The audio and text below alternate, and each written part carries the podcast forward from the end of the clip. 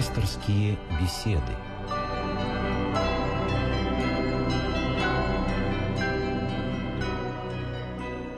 Добрый вечер всем, кто слушает нас. В студии Константин Корольков. И сегодня мы с вами вновь встречаемся для пасторских бесед, в которых вы тоже можете принять участие. Я сразу напомню вам телефон 956-1514. Это телефон в Москве, код Москвы 495. Звоните 956-1514. А наш с вами сегодня собеседник – это епископ Егорьевский Марк. Здравствуйте, Владыка. Здравствуйте. Тема. Тема у нас сегодня достаточно с моей точки зрения, такая непростая, но очень интересная. Мы поговорим о силе Руси. Э, ну, как вы понимаете, 4 ноября праздник. Э, мы отмечаем День народного единства. И это, конечно, э, главный, как говорится, информационный повод для того, чтобы именно эту тему сегодня обсудить.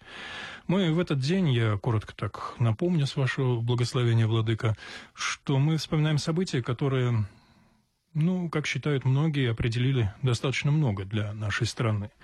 В начале ноября 1612 года народная ополчение во главе с купцом Мининым и воеводой Пожарским, оно э, прогнало польских интервентов из Москвы и положило вот как сказать, начало конца, наверное, смутного времени. Извините за такое вот... Начало спасения Руси. Да, начало спасения Руси. А дело в том, что, вот, как считают историки, уникальная ситуация возникла, поскольку э, власть, э, по сути дела, в то время, да, оно, э, государство, в общем-то, судьбу решал сам народ. Сам да. народ, э, по сути дела, объединился для того, чтобы спасти Россию. Дело в том, что, насколько я не столь силен в истории, но в тот период, насколько я понимаю, Рюриков уже не было, Романовы еще не пришли да, на престол наш царский. Более того, а в Кремле сидели поляки, да. и практически руководство городом и, соответственно, государством находилась в руках у иноземных захватчиков. Да, и вообще в этом случае я знаю, что Речь Посполита уже как бы строила планы, что вот на Руси какие, что будет возведено, как, в общем, они уже строили планы о полном, так сказать, порабощении России, Руси. По сути дела, оно уже началось. Вот, так что вот именно это событие мы вспоминаем. А, в церкви в этот день всегда отмечается праздник Казанская, как у нас говорят в народе, да, Казанская икона Божьей Матери. Вот, Владыка, давайте мы тогда с вами поговорим, вот какова же все-таки роль православия во всем этом? Вот в том, что я кратко рассказал, да, вот такая маленькая справка, это как бы внешнеисторический. А вот что дух народа, вот что в тот момент помогло объединиться людям? Понимаете, в то время, конечно, уже практически ничто не действовало, никакие механизмы государственные не были в состоянии разбудить народ.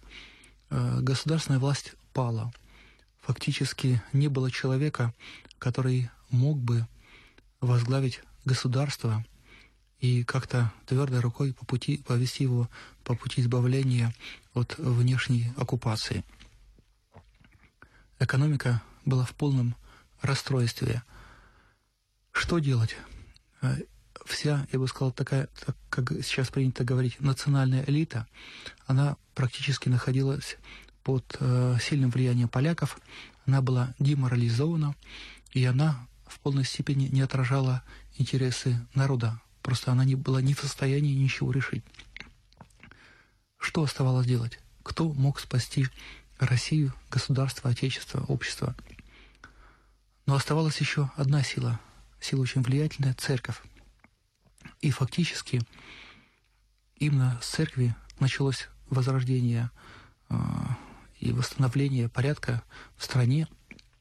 Патриарх Ермоген, который находился в заточении, устал, он стал рассылать послания, в которых призывал народ подняться на борьбу и освободить страну от польских захватчиков. Причем реакция поляков была, э, естественно, э, крайне резкой и болезненной они говорили, немедленно прекрати, либо мы тебя сейчас здесь э, убьем. И фактически он стал мучеником.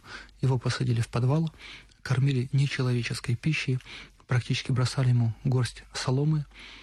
Вот. Ну и, конечно, они его фактически уморили, э, уморили, и он скончался от голода. Но слово патриарха имело колоссальный резонанс благодаря призывам патриарха, благодаря помощи, в том числе и финансовой, Троица Сергиева монастыря. А, активную роль принимал участие во всем этом Келлер, известная личность Авраамий Палицын. И, конечно, благодаря призывам церкви Минин и Пожарский э, в Нижнем Новгороде отозвались на этот призыв, собрали ополчение при поддержке финансовой Троицы Сергиевой Лавры. Они собрались и двинули ополчение на Москву. Поляки стращали патриарха и говорили немедленно останови полчище. Он говорил, «А, если вы уйдете из Москвы, если оставите Кремль, тогда я скажу, чтобы люди расходились. Если же нет, слово мое прибудет э, неизменным. И таким образом э, ополчение дошло до Москвы и взяло город. Фактически э, церковь стала той последней надеждой, э, стала той силой духовной, которая фактически перевернула ситуацию э, в стране и вновь сохранила Русь Россию как самостоятельное государство. Ну вот вы правильно сказали, именно духовные силы, потому что как бы при всем при том, что какие-то административные, скажем так, да, современным языком шаги были предприняты церковью, при всем при том все-таки главное сыграло не это, да, насколько конечно. я понимаю, а именно тот стержень духовный да. в людях, который был. Конечно, конечно. То есть, э, насколько я понимаю, здесь вот это духовное объединение людей на почве православия сыграло важную роль. Оно стало самым главным. Э, фактически именно тема духовного единства э, является здесь принципиально важной. Народ понял, народ осознал свое духовное единство, народ задумался о том, что на нем лежит ответственность за судьбу страны. И вот эта тема духовного единства фактически э, и спасла ситуацию. Не какие-то, я бы сказал, материальные рычаги, не административные ресурсы, но именно духовная сила, вот этот духовный порыв. И что характерно, э, ведь именно духовный праздник стал результатом этого освобождения. Вот иногда сейчас можно услышать такие слова. Ну вот этот был праздник чисто церковный, сейчас в последнее время его сделали праздником и государственным, общественным, а до этого это был чисто религиозный праздник. Это совершенное, ну я бы сказал, совершенно нелепец, совершенно непонимание той ситуации, э, которая была. Конечно, кто-то может сказать, что Русь спасли люди, ополченцы, войска вооруженные, там, э, силы народные и так далее.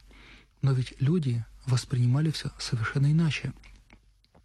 Именно э, поэтому они решили установить э, праздник именно не просто какой-то, скажем, светский праздник или государственный праздник, но именно религиозный праздник, потому что они понимали, что духовная сила спасла Россию, и поскольку тогда большая часть людей принадлежала к церкви, и поэтому э, праздник церковный был для них высшей формой праздника.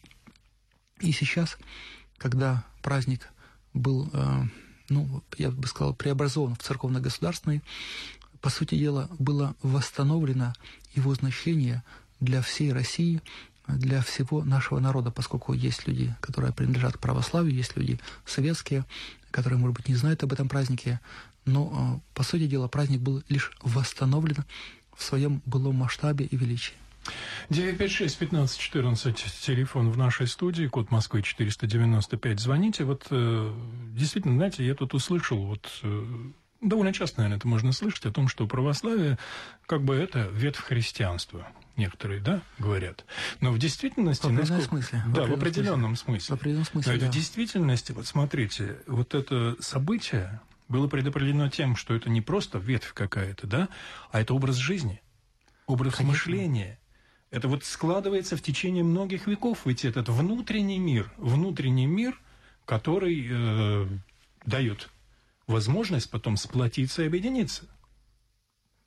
Да, конечно. Вот в истории нашего государства ведь подобные ситуации, вот оно, конечно, было вот это уникальное яркое событие, но давайте мы посмотрим дальнейшую историю. Ведь подобные ситуации были, они происходят, как правило, вот именно в критические какие-то моменты, да? Конечно, конечно. И таких ситуаций в истории России было много. Это и, скажем, э, нашествие Наполеона. Скажем, взять, например, Александра I.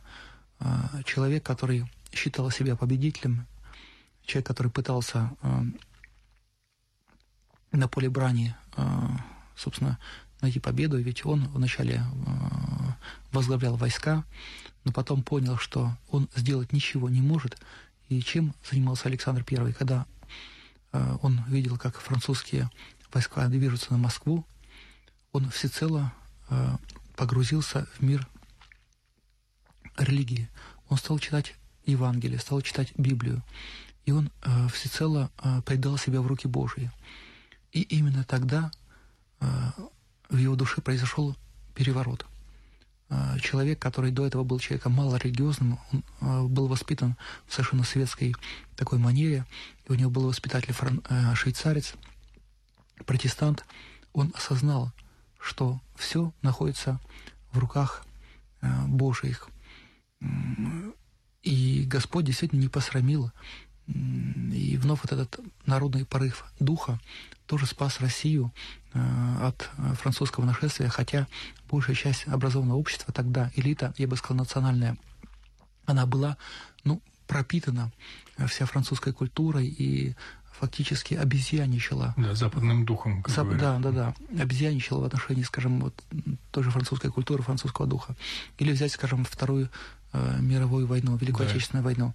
Явный же пример, э, когда Сталин после нападения практически был э, растерян. И он не знал, что сказать людям. И даже та власть, которая была враждебной религии, та власть, которая хотела добить религию и э, просто стереть ее из памяти народной и жизни народа, эта власть обратилась к людям с призывом практически религиозным. «Братья и сестры», — сказал э, Иосиф Виссарионович, и в своей речи он напомнил и подвиг Александра Невского, и Дмитрия Донского, и Минина Пожарского, то есть практически а, те примеры, когда Россия выстаивала не силой оружия, а силой духа. Но, безусловно, между прочим, вот в этот пример, э, который вы сейчас приводите, довольно тоже пример очень яркий. Ведь именно в этот момент, вот если мы зададим себе вопрос, почему именно в этот момент, во время Великой Отечественной войны, власть, которая уничтожала церковь, вдруг начала ее возрождать? Как мы помним, и патриаршество тогда было восстановлено, и появились первые учебные школы после войны, да. Э, духовные. То есть э, это говорит о том, что власть тоже понимала все-таки, какой стержень, какая фундамент и основа является православие, Понимаете? православное мировоззрение. Да, люди э, прагматичные, они часто поначалу не понимают, что духовность – это огромная сила, это страшная сила. И вначале, когда как-то э, спросил Сталин, э, когда, говоря о Ватикане, я папе римском спросил, а сколько у папы дивизий? Но потом Сталин уже, естественно, таких вопросов не задавал и задавать не стал. Он понял, что духовность – это та огромная сила, э, которая может конвертироваться, я бы сказал, не знаю, в тысячи и тысячи дивизий. Поэтому у него произошел некий переворот, он э, стал понимать, что духовность – это основа народной жизни. Духовность – это, ну, тот, я бы сказал, мобилизатор народного организма, который э, свойственен Руси. Ну вот как вот простой пример приведу. Например, человек потерял сознание. Как его привести сознание. Ну, скажем, сначала на шатырь не действует, потом, не знаю, там что-то еще не действует, потом уже последний, может быть, какой-то последний э, такой уже вариант это какой-то, скажем, электрошок. Когда, Дефибриллятор, да? Когда, да, когда пытается сердце. завести сердце. Вот, я бы сказал, православие – это такая, я бы сказал, глубинная сила, которая сохраняется, когда даже отмирает элементы, связанные с тем, с, там, с административной властью, там, культура, армия и так далее, все прочее, финансовые какие-то структуры, православие остается, и, она, э, и оно является самым таким глубинным слоем народного, я бы сказал, самосознания, э, который сохраняет живучесть при всех э, экономических, нравственных и подобных перетрубациях. Вы знаете, вот 956-1514 э, наш телефон, напомню, звоните, код 400, 495, код Москвы, 956-1514. Я просто могу тут, простите меня, такой резкий момент, но я тоже слышал такие вопросы, вот говорят, что религия это все-таки в определенном смысле фанатизм. И именно это позволяет религиозным людям э, выходить на поле брани, биться и так далее, потому что они, по сути, свои фанатики. Это так? Знаете, э, можно сказать, что религия, э, в религии присутствует фанатизм. Но в какой религии? Ведь религия – это очень широкое понятие. Если говорить о нашей православной вере, то мы э, являемся противниками фанатизма. И святые отцы, многие, которых мы почитаем в православной церкви, они э, говорили, что фанатизм, э, в фанатизме нет истинной религии. Фанатизм – это искаженное представление о религии.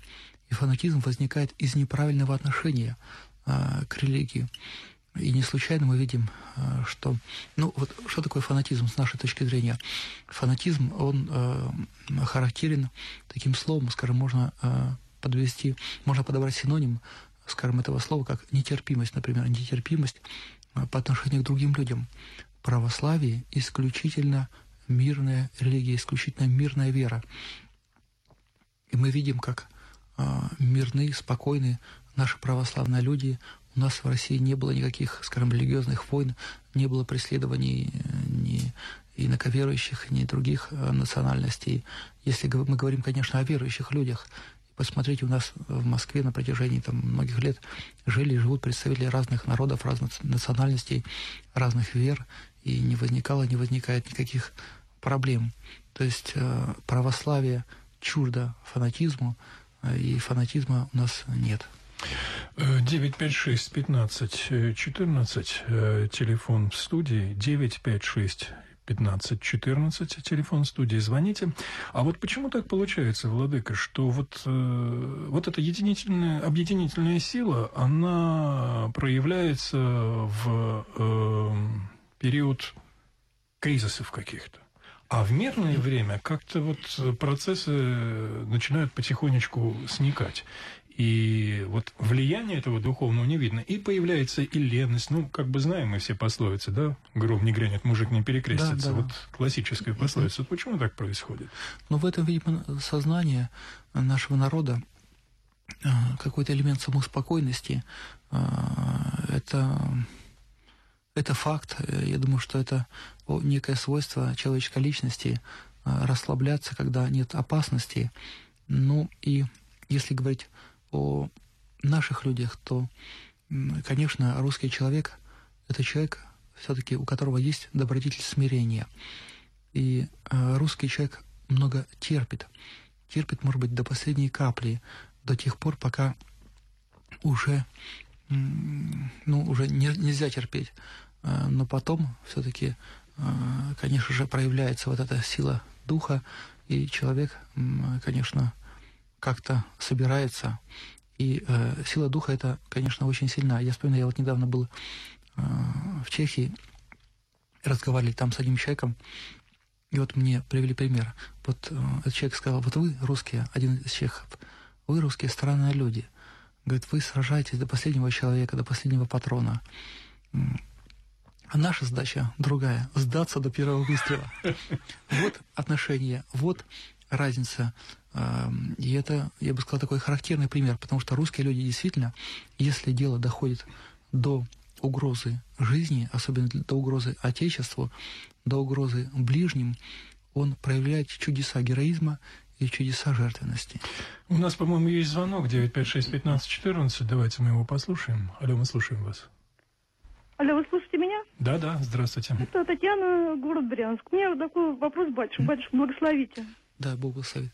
Вот такой вопрос вам. Вот в 4 ноября будет великий праздник, сделали выходной Казанское. Да. Но вчера была Великая родительская суббота, Димитровская. Людей заставили выйти на работу, сделали рабочим днем. Через чего это? Ради чего так поломали праздник? Ну, э, во-первых... Ради чего вы вообще это? Спасибо за вопрос. Спасибо. Спасибо. Знаете, это решение государственных властей для того, чтобы э, люди могли отдохнуть э, и позволить себе небольшие выходные, посвященные празднику 4 ноября. Э, конечно, хорошо помолиться за наших ближних, но что делать? Всегда приходится чем-то жертвовать, и с другой стороны, если бы э, все осталось как раньше, значит, был бы один день праздничный, и вы бы не смогли сходить, может быть, на все ночные бдения, на вечернее богослужение. А так у вас свободный день и понедельник, и люди смогут помолиться и э, в понедельник, накануне праздник Казанской кожи на Божьей Матери. Поэтому не скорбите, а принимайте все во славу Божию.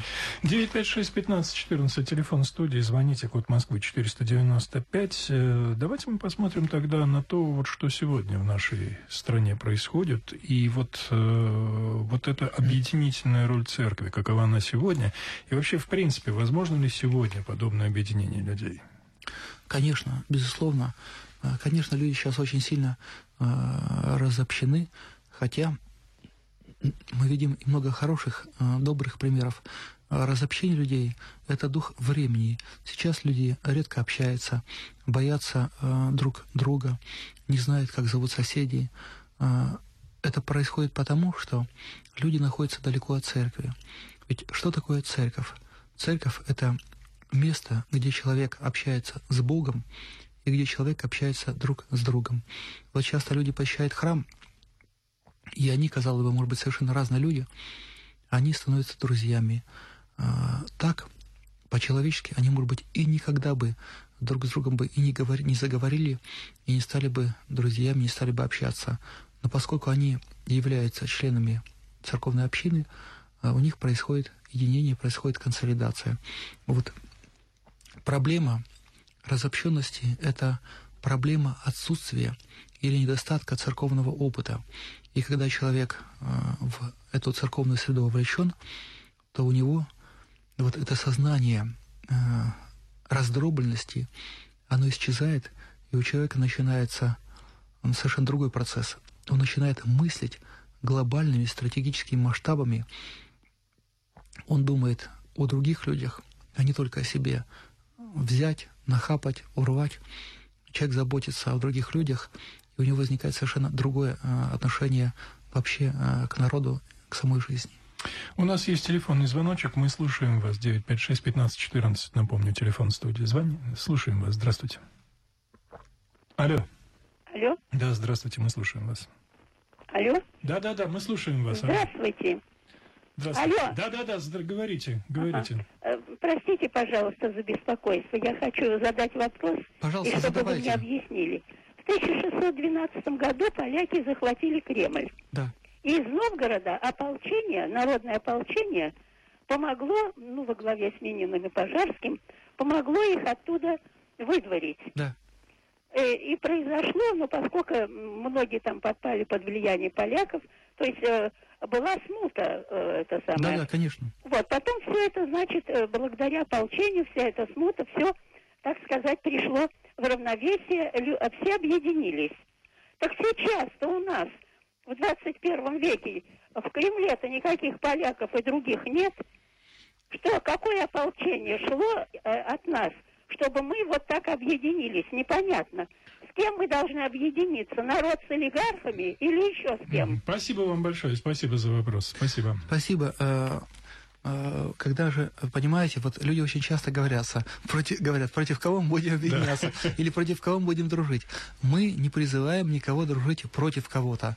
Мы призываем объединиться во имя чего-то, во имя России, во имя духовного единства, чтобы люди чувствовали себя и относились друг к другу как к братьям, чтобы мы вместе э, работали и благоустраивали свою страну, чтобы мы вместе заботились и искореняли среди нашего народа недуги, нравственные пороки э, и так далее. Вот ради этого, ради этой великой идеи, ради ближних наших, ради служения ближним э, нужно объединяться.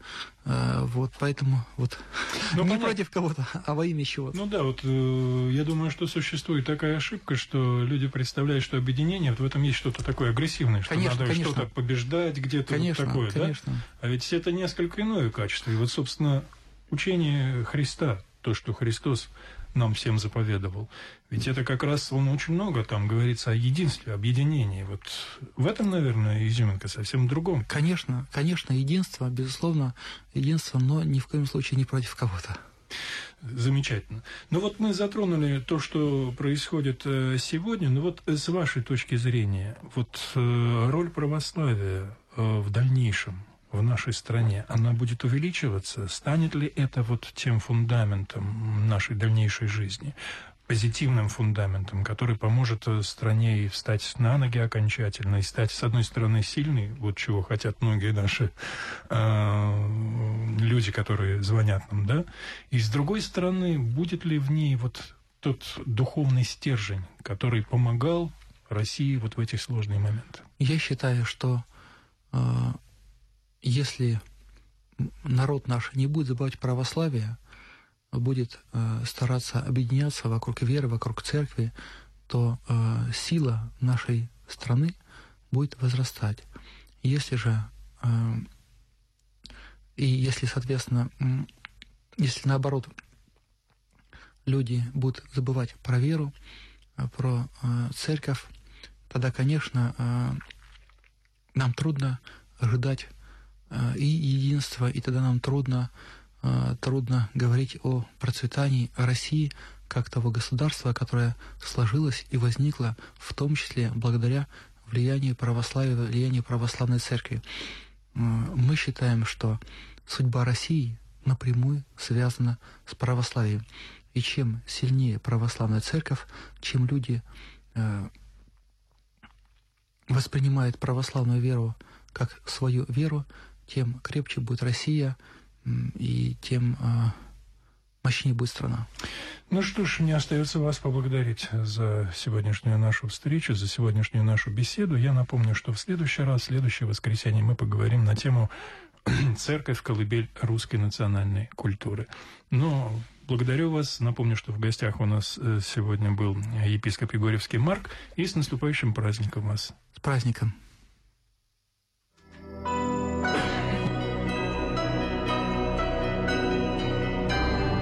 Слушали программу «Пасторские беседы» из цикла «Мир, человек, слово».